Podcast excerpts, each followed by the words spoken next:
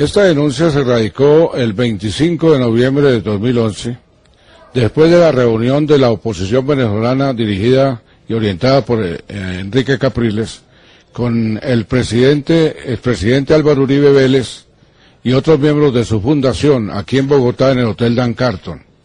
En esa reunión, el presidente Uribe, en comunicado televisado, pidió a los productores e importadores venezolanos que no importaran los productos colombianos con el propósito de desabastecer los supermercados venezolanos como arma electoral para combatir la candidatura del entonces presidente Hugo Chávez Frías. eso produjo un grave daño en la economía de la, la frontera colombo-venezolana, porque las ventas se vinieron a pique y muchos negocios tuvieron que cerrar. Esos comerciantes e industriales de la frontera me contrataron para presentar la respectiva denuncia que contempla los delitos de menoscabo a la, integridad nacional, o sea, traición a la patria, y de otro lado, concierto para delinquir porque hubo convenio entre la oposición venezolana y la oposición en Colombia para quebrantar los acuerdos suscritos entre el presidente Santos y el presidente Chávez. Eso le ha causado un grave daño al país. Y tengo que informar a la opinión pública que esa estrategia está otra vez vigente ya los eh, exportadores colombianos no están enviando los productos a Venezuela con el fin de que vean los anaqueles de los supermercados en Caracas y en otras ciudades totalmente desabastecidos. No, ahí está el video. El video es un hecho notorio. Lo vieron millones de colombianos, entre ellos mi persona y mi esposa y mis hijos. O sea, millones de... Y los hechos notorios, y este fue un hecho notorio, no necesitan prueba adicional. Los hechos notorios en, estricto derecho no necesitan prueba adicional. Ese video está completo, en el, pero lo otro lo vamos a aportar a la, a la Fiscalía como prueba reina del proceso. Lo que pasa es que este proceso lo han contaminado y está mucha gente interesada en que no avance. Por eso me pidieron que retirara la denuncia y me amenazaron si no la retiraba. Y yo no la voy a retirar. Pues las amenazas llegaron por parte de unas personas vestidas de campesinos, pero con acento muy educado, con botas pantaneras, vestidos de campesinos y manchete al cinto. Y uno de ellos me dijo, doctor Jiménez, le exigimos perentoriamente que retire la denuncia contra el expresidente Uribe, que tiene la Fiscalía 174 de Bogotá. Y yo le dije, ¿quiénes son ustedes? Digo, eso no importa respondieron. Y yo dije, yo, eso, no son delitos desistibles, eso no es una querella, son delitos que de oficio tiene que seguir la fiscalía. Y yo no tengo la facultad para retirarlos. Esa denuncia. ¿Y la segunda amenaza? La segunda amenaza ocurrió en el centro de Cali, en la calle Octava Carrera Sexta, cerca del centro de cuando tres personas se me acercaron a ella, una de ellas alta, de unos 45 años, me dijo, ¿usted por qué no ha retirado la denuncia? Le dije, no sabe el riesgo que está corriendo, me amenazó. Y entonces me dijo, y no se haga ilusiones, porque usted es amigo del presidente Santos, de que el presidente Santos vaya a firmar el acuerdo de paz de La Habana. Porque ese acuerdo no se va a producir y de otro lado, Santos ya para esa época no estará en el gobierno. Yo me quedé sorprendido, no quise confrontarme con ellos, no les quise crear repulsa alguna, pero me inquietó mucho y eso ya se lo comuniqué al señor presidente Santos. especial? Uno de ellos, el gordito, usaba mucho la palabra chamo, que no se utiliza en Colombia sino en Venezuela.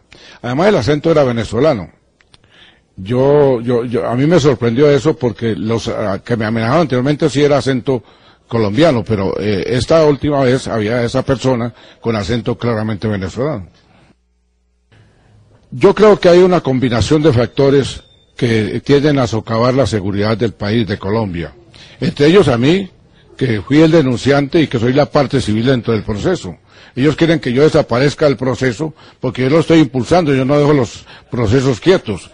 Yo me he dirigido a la Procuraduría, a la Fiscalía General de la Nación, para que vigilen ese proceso porque ese proceso está contaminado. Lo quieren acabar los amigos de Uribe y de Capriles. Y entonces yo no quiero que eso se acabe porque está de por medio la integridad de Colombia y de Venezuela. Indudablemente, indudablemente, eso es, eh, una verdad de apuño. Hay una conspiración de toda la derecha latinoamericana que encabeza Álvaro Uribe Vélez. Inclusive me dijeron algo que me preocupó mucho, que el proceso de paz de La Habana sería reventado. Y ¿reventado? ¿Cómo así? Dijo, desde su propia raíz morirá. Yo visité la embajada de Cuba eh, para informarles eso, porque parece que quieren infiltrar gente en La Habana, para, no sé qué actos van a realizar, pero quieren infiltrar gente en La Habana, y que eso crea un grave peligro. Yo lo comuniqué al embajador, a un representante del embajador aquí en Bogotá. A mí me parece que quieren reventar el proceso de paz que está en marcha con la FARC en La Habana. Porque si el presidente logra ese resultado de firmar un acuerdo de paz con las FARC, el presidente se catapulta como un candidato mm, que va a ser reelegido. Entonces ellos quieren reventar eso a través de quebrantar el proceso de paz que está marchando en La Habana. Eh, yo creo que la derecha colombiana se está jugando toda, inclusive eh, oí mencionar a alguien de, de una estrategia que llama la acción intrépida y el atentado personal. Una política que hace más de 60 años se instauró en Colombia y que ahora la quieren repetir. O sea, no van a ahorrar esfuerzo alguno, terrorista desde luego, para socavar la institucionalidad tanto de Colombia como de Venezuela. Y tanto el presidente Santos como el presidente Nicolás Maduro están en grave riesgo. Yo le pedí al presidente Santos, en una carta que le envié, que hiciera inteligencia, pero también contrainteligencia, porque tengo el pálpito de que hay infiltrados ya en el Palacio de Nariño y puede también haberlos en el Palacio de Miraflores. En este momento se está repitiendo la situación del 2011. O sea, hay otra vez la política para que no y aparezcan los anarqueles de los supermercados totalmente vacíos, desabastecidos. Esa política está quebrantando la economía de los comerciantes industriales de la frontera, pero también Venezuela, que llega eh, la persona al supermercado y no encuentra los productos que tradicionalmente tenía, como los de Colanta, por ejemplo, y otros productos de los cárnicos que tenían allá en Venezuela, ya no los tienen. Entonces es una política, yo que digo, terrorista, que está organizando la derecha tanto venezolana como colombiana, pero orientadas por Álvaro Uribe Vélez en Colombia y por Enrique Capriles en Venezuela. Muy buenos días a todos los que me siguen por las redes sociales. Saludos a todos. Prosiguiendo con el, el programa de los agravios de Colombia a Venezuela. Como ustedes pueden haber visto en el video anterior de introducción a este, el, este doctor eh, colombiano, donde hace una denuncia en el 2010, donde Colombia interviene directamente en la vida del venezolano, en Venezuela, por supuesto. Una conspiración evidente, abierta, en unión con los traidores de Venezuela. Una persona que se va a otro país a pedirle ayuda para derrocar un gobierno en tu país es de un traidor. Muy distinto si dos naciones se ponen de acuerdo para combatir a un enemigo común y que de, de esas dos naciones hayan elementos que vayan y se ponen de acuerdo con el enemigo. Eso es de traidores. No hay otro calificativo. No importa el motivo que ellos eh, aduzcan para justificar su acción. Es traición. Está traicionando a su país por derrocar a un gobierno por la fuerza. Bueno, eso se ve mucho en Latinoamérica. Parece moneda común que nacionales de un país se vendan o se alquilen o se ponga al servicio de otros gobiernos. Con la, me imagino que con la única ambición de que ellos puedan usufructuar el poder por determinado tiempo luego de que triunfe su, su acción de traición. Olvidando, esta gente no tiene memoria, de que hay ciertos imperios o conglomerados de naciones que a los traidores no los aprecian. En ninguna parte del mundo la historia está plagada de eso. Pero el traidor tiene como un gran placer de venganza, de satisfacción. Es como el, el escorpión. Escuchen la historia del escorpión. A pesar de estar siendo ayudado, mata o intenta matar a quien lo ayuda. Entonces, el, los imperios actúan de esa manera. No les importa. Son desechables. Y el traidor nadie lo quiere. Porque si es capaz de traicionar a su patria, mucho más fácil será traicionar a quien lo ayuda para llegar al poder. Eso es un traidor. Y todos los venezolanos tenemos que leer la historia porque hay muchos traidores. Y yo tengo que decirlo porque lo sé, lo siento, lo percibo.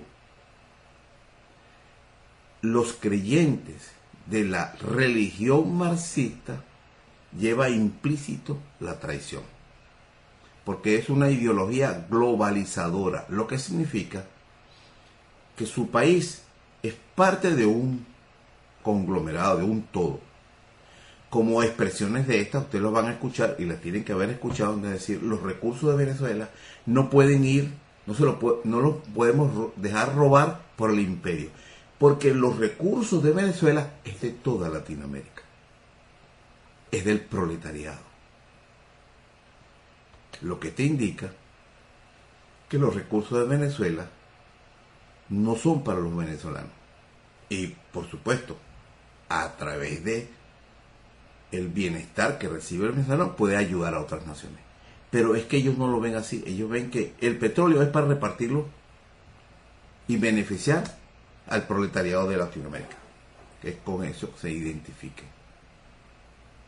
Y así lo han hecho. Eso es la, eh, lo pueden ver ustedes en la oferta que le hizo Maduro hace pocos días a 20.000 estudiantes colombianos.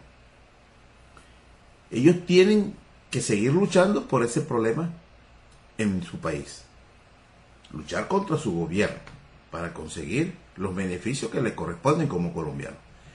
Pero sale el marxista-leninista de Maduro pensando como ideología a ofrecerle a los, colombianos porque son proletariados. Lo, lo dijo en su alocución. Esa es la visión de ellos. Mientras tanto, esos recursos pueden ir para 20.000 venezolanos. O otros venezolanos que no lo toman en cuenta. Son los del Esequibo. Tenemos ahí un territorio que decimos que es nuestro. A cada rato se saludan los militares, se saludan los militares con los civiles. El sol de Venezuela nace en el Esequibo. Pero ¿y, ¿y los que viven allí? ¿Dónde están los beneficios que reciben ellos por aspirar a ser venezolanos si es que lo hacen? ¿Dónde están los vínculos con esa gente? Afectivos y efectivos. Esto es un ejemplo, porque es una ideología globalizadora y eso lleva implícito la traición. Porque no, no está pensando en Venezuela, como Venezuela, como patria, sino como una ¿cómo le dicen? Una comuna universal. Bueno, ahora vamos a pasar a los capítulos, dicho esto. Y a ustedes vieron lo que dijo el doctor este que fue entrevistado por Telesur en el 2010. Y vamos a proceder con las crónicas de lo que ocurría por 1989.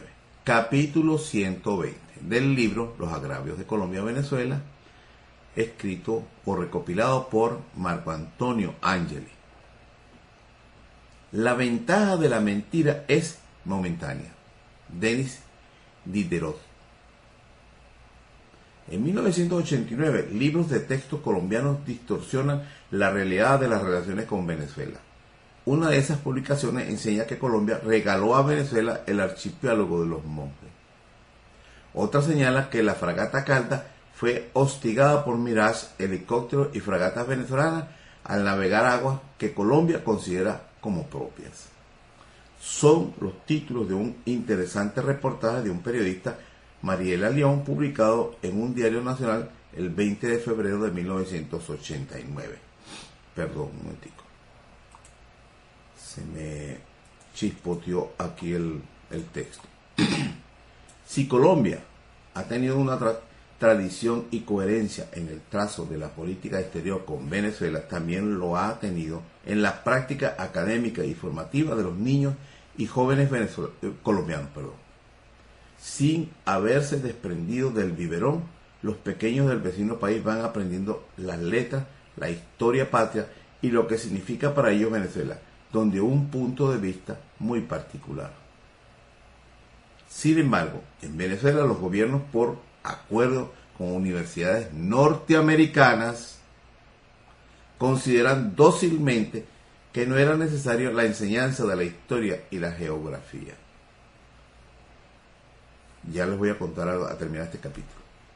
Con nefasta intención de borrar un pasado glorioso que nos sustenta como pueblo con identidad venezolana.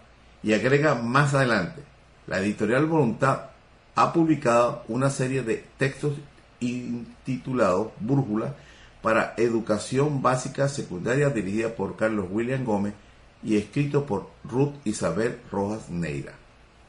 Un incidente. Sexto grado. 1963, más o menos por ahí. Veo el mapa de Venezuela. Estamos en una clase de geografía. Veo un mapa de Venezuela y me doy cuenta de que la frontera ya no era toda la Guajira. En el año anterior yo había estudiado con los mapas de Venezuela, con toda la Guajira, cómo fue cuando nos separamos de Colombia y como lo distribuyó el, reino español en, esta región. Así lo distribuyó. Ellos fueron los que distribuyeron a Venezuela de esa forma. Bueno, y yo estudié en quinto con el mapa de Venezuela, con la Guajira y todos los territorios que se apropió Colombia con astucia y con la complicidad de los venezolanos. Y por supuesto con el apoyo legal de, España cuando acudimos, al lado, eh, acudimos para que ellos eh, delimitaran la frontera, que se supone que ellos sabían por dónde habían delimitado la frontera, pero que lamentablemente Venezuela, en un acto así de típico de traidor, Antonio Locadio Guzmán, va a presentar las condolencias a la reina y, le, y deja dicho ahí que los colombianos se iban a encargar de los argumentos de Venezuela para la delimitación. Eso no lo cuentan. No lo cuentan. Entonces siempre dicen que Colombia con astucia nos, nos arrebató. Pero es que no cuentan que también nosotros abandonamos el, el digamos, los alegatos y se los, y se los dejamos a Colombia para que alegara por nosotros. Pudieron haberse quedado con todo. Y si sale el lado, ¿cómo pueden rechazarlo? Como tampoco lo rechazaron. Bueno, estaba yo en sexto grado y le digo al profesor, profesor, pero ese no es el mapa de Venezuela, ahí hay un error porque la frontera no va por esa, ese hilito que estoy viendo ahorita en La Guajira y, la parte esta del Orinoco, de los daños occidentales, los llanos occidentales de Venezuela, mire, este, no están ahí ahora. Te respondo después de la clase, me dice, yo siempre he contado esto porque es muy significativo. Te respondo después de la clase, me dice el profesor. Yo me quedo ahí, yo digo, coño, me van a regañar, yo no sé qué hice mal. Eso es lo que uno piensa, cuando uno lo dejan siempre después de la clase era porque le, le iban a, lo iban a regañar, pues. Mira, me dice el profesor, olvídate de las fronteras. Olvídate de las fronteras. Esos son trazados capitalistas. de los oligarcas capitalistas. Vamos hacia, hacia un mundo donde no vayan a existir las fronteras. Un mundo donde todo va a haber un gobierno mundial comunista. Donde todo el mundo va a ser una sola nación. Eso me cayó a mí durísimo, un impacto. Y digo, ¿pero qué es esto? ¿De dónde sacó este hombre esta broma?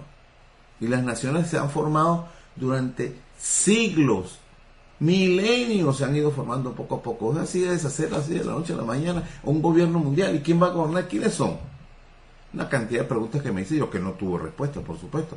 Estaba muy joven.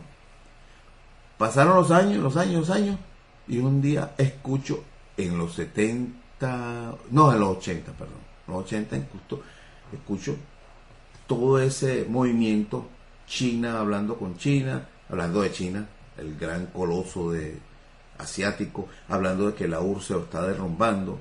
Todo, esto, eh, todo eso está en el mismo tiempo. Y la Organización Mundial de Comercio, donde se van a eliminar las, las fronteras, no, ellos dicen las barreras arancelarias, así decía. Eso implica que va a haber un comercio internacional en donde todas las naciones van a tener oportunidad de vender en cualquier, entre todos los países. Esa parte yo dije, ah, Venezuela va a poder vender en Estados Unidos o en Rusia o en China lo que, lo que produzca. ¿Y qué producimos nosotros? Petróleo nada más. Ah, bueno, pero hay hierro. Hay, en aquella época se hablaba mucho del hierro y aluminio. Pero me hizo recordar aquello, dice, no va a haber frontera. Ahí tengo yo, como se dice, dos piezas del ajedrez. Muchos años después, digo yo, leyendo un poco sobre Marx y la creación del marxismo y todo ese, tipo de cosas y me encuentro que los banqueros, un banquero sionista, judío, británico, de nacionalidad británica, los Rothschild, habían financiado a Carlos Marx el comunismo. Ah, bueno, pero ese no es el que dice que no va a haber frontera. Ah, pero también los, comerciantes, los, industriales, los capitalistas dicen que no hay, las fronteras hay que eliminarlas y han ido eliminando la frontera, pero los aranceles. ¿Que eso significa que Todos los países tienen que privatizar los recursos naturales y además de eso, los bienes, las empresas del Estado. ¿Qué va a suceder con esto? Que todo pasa a mano privada. Ah, pero ¿y quiénes pueden comprar eso? Las médicas corporaciones. Y uno ve, en aquella época se empezó a ver, ¿no? en las naciones donde se eliminaban los aranceles, empezaban a llegar las compañías transnacionales. Y empezabas a ver tú a desaparecer las compañías locales, las empresas locales. Porque no tienen cómo competir. Y hay una práctica muy común de esas megacorporaciones que para tomar un mercado o simplemente convertirse en un monopolio, simplemente lo hacen y es una práctica común en todas estas corporaciones meten un producto perdiendo, acaban con la competencia, luego se quedan solo con el mercado, suben el producto al precio que ellos quieren, recuperan las pérdidas, pero se quedan con el mercado. Bueno, una práctica muy común de las megacorporaciones. Y por eso es que son megacorporaciones. Por eso. Y entonces se crean su Organización Mundial de Comercio. Entonces digo yo, pero si es lo mismo. ¿Y qué hicieron con China años, después? China no es una megafactoría de las megas corporaciones capitalistas. ¿O es mentira? ¿O es mentira eso? Samsung, que es de, un, de los coreanos que son muy asiáticos también y muy industriosos, no fabrican el, el Samsung en, en, en Corea, lo fabrican en China. Y así, montones. Taiwán, que tenía muchas fábricas, han trasladado muchas fábricas a China. Japón, muchos componentes lo están haciendo, no todos, muchos en China. Toda la mayoría de las compañías, ni hablar de Estados Unidos, prácticamente todo ya. Entonces, el gran déficit de Estados Unidos me cansaré de repetirlo, no es culpa china, es culpa de los norteamericanos billonarios, dueños de las megacorporaciones y de las patentes que se han ido a China para que le fabriquen todo. ¿Por qué? Mano de obra esclava y muy económica. Entonces, ahí fue cuando le encontré explicación de este comunista de por qué había que, digamos, eliminar toda la frontera. Es que el Viejo Testamento, amos y esclavos. ¿Y quiénes son los amos? Miren cómo se vende. Escuchen bien las palabras que de vez en cuando se le salen a los líderes comunistas. Chávez, Cristo se equivocó. Es posible el reino de los cielos en la tierra. ¿Qué es lo que ellos te ofrecen con la comuna? El reino de Dios en la tierra. Por eso yo digo que el comunismo o el marxismo, leninismo,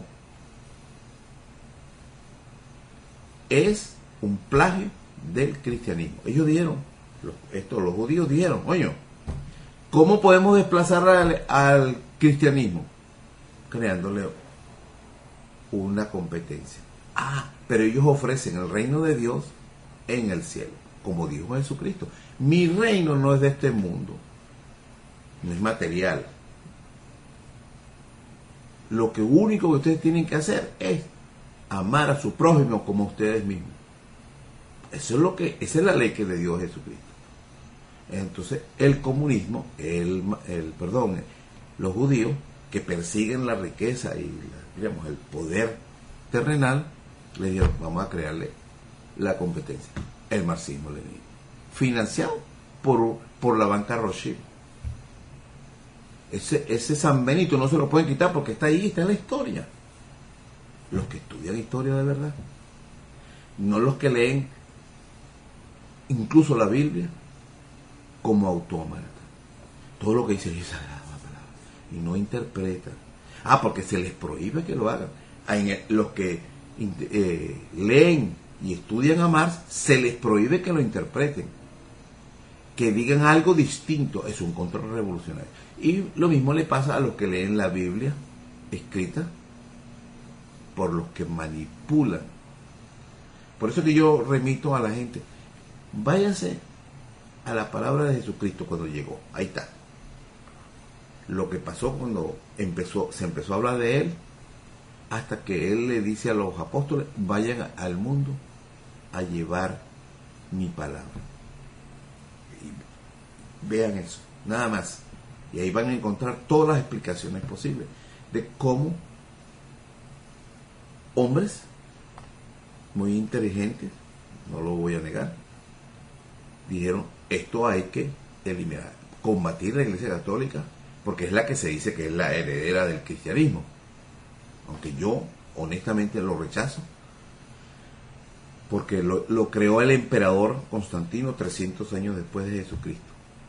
Y tampoco creo en el, en el, el pueblo elegido ni la tierra prometida. Por una simple razón, porque en su propia Biblia dicen que Dios creó el universo.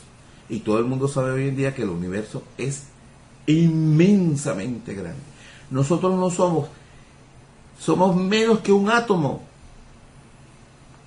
Si se compara el universo con la Tierra, ni siquiera con el ser humano. Entonces, el Dios que ellos crearon allí, circunscriben todo al planeta Tierra, como si lo demás no existiera. Entonces, un Dios tan poderoso como el que ellos dibujan ahí, le pudo haber dado una galaxia. Toma, aquí tienen esta galaxia para ustedes. Así nadie les va a disputar tierra. Entonces, y entonces llama mucho la atención de que se, se estén peleando por la tierra prometida, matando 5.000 años. Eso no viene de Jesucristo. Ese no es el mensaje. Bueno, quise hacer esta salvedad porque esto, esto tiene simplemente que ver con ideologías políticas. Y qué extraño estos están intentando imponer una ideología política marxista, leninista, atrasada, arcaica, prehistórica, incluso todo lo, todas las consignas que ellos tienen es prehistórica. son del marxismo-leninismo de los años 60-70. Me imagino que ellos dijeron, ay, no, en aquella época no lo pudimos implementar, ahora que somos gobierno vamos a hacerlo. Sin importar el rechazo que tiene. Basta ver nada más que en estas últimas elecciones fueron a votar nada más que 5 millones. Y hay 20 millones inscritos. Y ellos dicen, arrasamos. Arrasamos. Y así mismo lo vemos también en Estados Unidos. Acude a votar menos, menos del 50% y dicen en, lo, en las estadísticas, gané con el 60, con el 70, el 90% de los votos. La mayoría dice no estar de acuerdo con lo que está pasando. Tu mensaje, pero que si no llega al cogollito que nos gobierna, debe llegar al pueblo que lo apoya. Yo no deseo la destrucción de Venezuela. Yo deseo que esta gente se dé cuenta de que el marxismo y esa vaina que viven promocionando que vamos rumbo al socialismo, eso es una gran falacia. Una falacia. Una ilusión. Lo nuestro es el mejor gobierno es aquel que puede llevar mayor cúmulo de felicidad, seguridad y bienestar posible. Dicho por el padre de esta patria, Venezuela. Ese es nuestro guía. No Carlos Marx, que es una ideología globalizadora. Hasta Bolívar puso esa limitación. Que sí, los ejércitos de Venezuela no salen a conquistar, ¿verdad? Entonces. Pero ustedes están empeñados en meternos esto. Y eso le ha dado a la oligarquía neogranadina la excusa perfecta para ponerse al servicio de los que están interesados en tomar el control de los recursos naturales de Venezuela. Esa es la razón por la cual combato eso. Porque le han dado la excusa. Cuando Chávez dijo, asumo el marxismo, estaba, se estaba olvidando del socialismo a la venezolana. Y estaba ya enamorado de la ideología de Fidel Castro. Ni siquiera la China, de Fidel Castro. Entonces van a poner en práctica lo que puede ser a duras penas lo que está poniendo en práctica, o lo que puso en práctica 60 años Cuba. Por eso es, repito, estoy combatiendo esto, lo de la ideología, porque es la excusa que, perfecta que necesitaban los depredadores. Y vemos, por ejemplo, de Colombia, un país que tiene 70 años siendo el número uno en exportación de caca blanca, atrevidos esos presidentes a decir, Venezuela es narcotraficante. Tenemos Venezuela es un narcoestado y PDVSA es, imagínense ustedes, el atrevido ese de Andrés Pastrana, es decir, PDVSA es el banco que siempre aspiró tener este Pablo Escobar. Y ese se abrazó con Marulanda. ¿Y qué es Marulanda? ¿Qué hacía la FARC con la droga colombiana? Bueno, esa es... Mira, tengo en mente que tiene que haber un programa para poner en contexto lo que está ocurriendo. El Estado narcotraficante de Colombia acusa a los demás de lo que ellos son. Lo que ellos están haciendo, ellos dicen que son los demás. Ese descaro que ha llegado hoy en día y los medios de comunicación ni se atreven a repreguntarlo. Mire, pero los que producen la droga son ustedes. ¿Y, y cómo va a decir que Venezuela es como? Explíqueme eso. No, no se trae. Porque ellos son parte de todo eso. Bueno, vamos a seguir con este capítulo. Los folletos en su mayoría son recopilación de artículos de opinión ya publicados en la prensa colombiana y en los mismos acompañados, de ilustraciones y caricaturas. Reflejan una realidad totalmente errada y distorsionada de las relaciones con Venezuela. En el suplemento de actualidad de agosto de 1987 se habla de, de el regalo de los monjes. La publicación colombiana insiste en que algunos hermanos venezolanos extremistas consideran que todo el Golfo de Coquibacoa, SIC, que ellos llaman de Venezuela, es suyo. es que desde 1501 los españoles le pusieron a ese golfo ese nombre, no el que ellos le quieren poner. Bueno, aquí dice que llaman Venezuela, es suyo. Siempre estuvo bajo nuestra jurisdicción, siempre. Y ni siquiera en el lado español fue mencionado como que Colombia tuviera alguna injerencia en él. Por tal razón, han planteado que como aguas interiores son exclusivamente venezolanas, es decir, nosotros planteamos que son aguas exclusivamente venezolanas. Termina el reportaje enumerando varios incidentes fronterizos provocados por Colombia, pero que las publicaciones de adoctrinamiento califican como hostigamiento y ataques por parte de Venezuela. Lo que yo le estoy diciendo. Eso es una práctica común, acusar a otros de lo que tú estás haciendo. Sobre esta materia de falsificar la historia que hacen los geopolíticos colombianos, se ha escrito y comprobado mucho. Continúa aquí el artículo. Son especialistas en falsificación de mapas y de toda clase de documentos que puedan favorecerles su afán de agradar, de agrandar su territorio a costa de los vecinos. En un artículo publicado el 10 de julio de 1991 en un diario de la capital con el título Estudio de la Historia Patria y en el epígrafo Un pensamiento de Licurgo. El pueblo que no venera su pasado carece de porvenir, entre otras cosas. Dijimos, por eso es fundamental y urgente, dada la desintegración nacional, que la juventud venezolana conozca su historia. Estamos hablando de 1991, imagínense usted todo el trecho.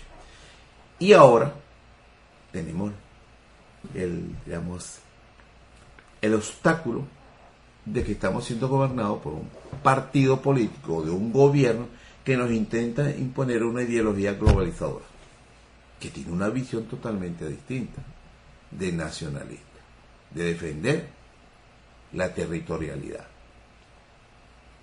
El Ministerio de Educación en especial debe abordar con seriedad un programa de estudio de la historia patria, por lo menos en primaria y secundaria. Pedimos que esa labor patriótica y necesaria no se quedara en el mero papel del trabajo en solo proyectos como, el realizado por la Comisión Presidencial de 1986, cuando después de ardua labor de eminentes educadores, su trabajo fue archivado. A tal punto que el doctor Arturo Huller Pietri, con mucha razón dijera, la educación venezolana seguirá lo mismo que ha estado hasta ahora. No hay voluntad de ir al fondo de sus males ni corregirlos entonces denuncia hecha en aquella época y ahora está vigente. Igual, no hay voluntad de reformar todo lo que seguirá. Todo seguirá lo mismo. Generaciones futuras víctimas de los actuales errores y fallas serán como siempre los perdidos en una lucha que estaba perdida ya, ya antes de comenzar. El marxismo-leninismo propicia eso, porque está enfrascado en una ideología globalizadora. La educación nuestra ha aumentado en cantidad a fuerza de realazos y muchos con los gremios, pero no en calidad. Por eso, los que pueden económicamente, porque es en nuestro país el talento es silvestre, se ven en la necesidad de irse al extranjero a perfeccionar su estudio y ser captados en esos países por gobierno Es vital que profesores competentes sepan hacer amena nuestra historia. No podemos olvidar que somos un país de inmigración, que hay que asimilarla a la venezonalidad. También es indispensable que nuestra juventud estudie nuestros problemas. ¿Qué hacen? ¿Qué hace? ¿Qué hace la revolución. Yo no digo que estimule la migración, pero lo veo muy preocupado. Porque mientras los venezolanos se van, están invitando los extranjeros a que vengan a Venezuela. Transculturización o evitar el nacionalismo para poder introducir por todo el cañón el marxismo. Para hacer defender nuestros derechos territoriales es importante el territorio, no hay patria sin territorio. El el territorio no es clave. En el curso número 2 del Instituto de Altos Estudios de la Defensa Nacional del IAED, dijimos que también Venezuela es un país rodeado de problemas fronterizos por todos lados. Nos empujan del oeste, nos empujan del este, nos empujan hacia el mar. De no tomar conciencia de la grave situación, los venezolanos terminaremos aislados en, las áridas, en los áridos callos.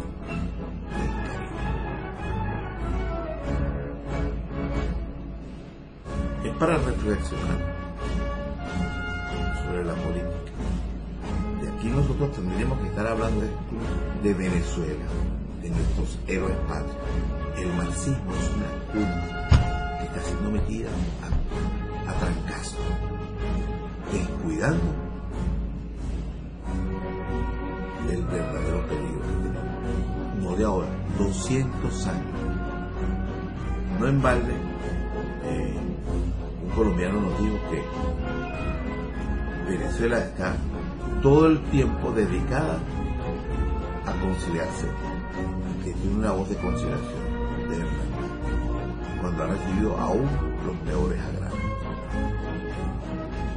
No es que salgamos a pelear con todo el mundo, sino que tenemos, que poner en claro lo que somos. Y si alguien no te respeta, rompe relaciones, no te pongas a pelear con él, rompe relaciones. No tenemos que obligar a nadie a que no. Pero ponernos a pelear como, como si fuera un, una pandilla contra otra, eso no le hace bien a la nación. Aquí mi programa. Que pasen buenas tardes. Yo siempre lo comienzo en la mañana y termino en la tarde. Pero que pasen buenas tardes y que Dios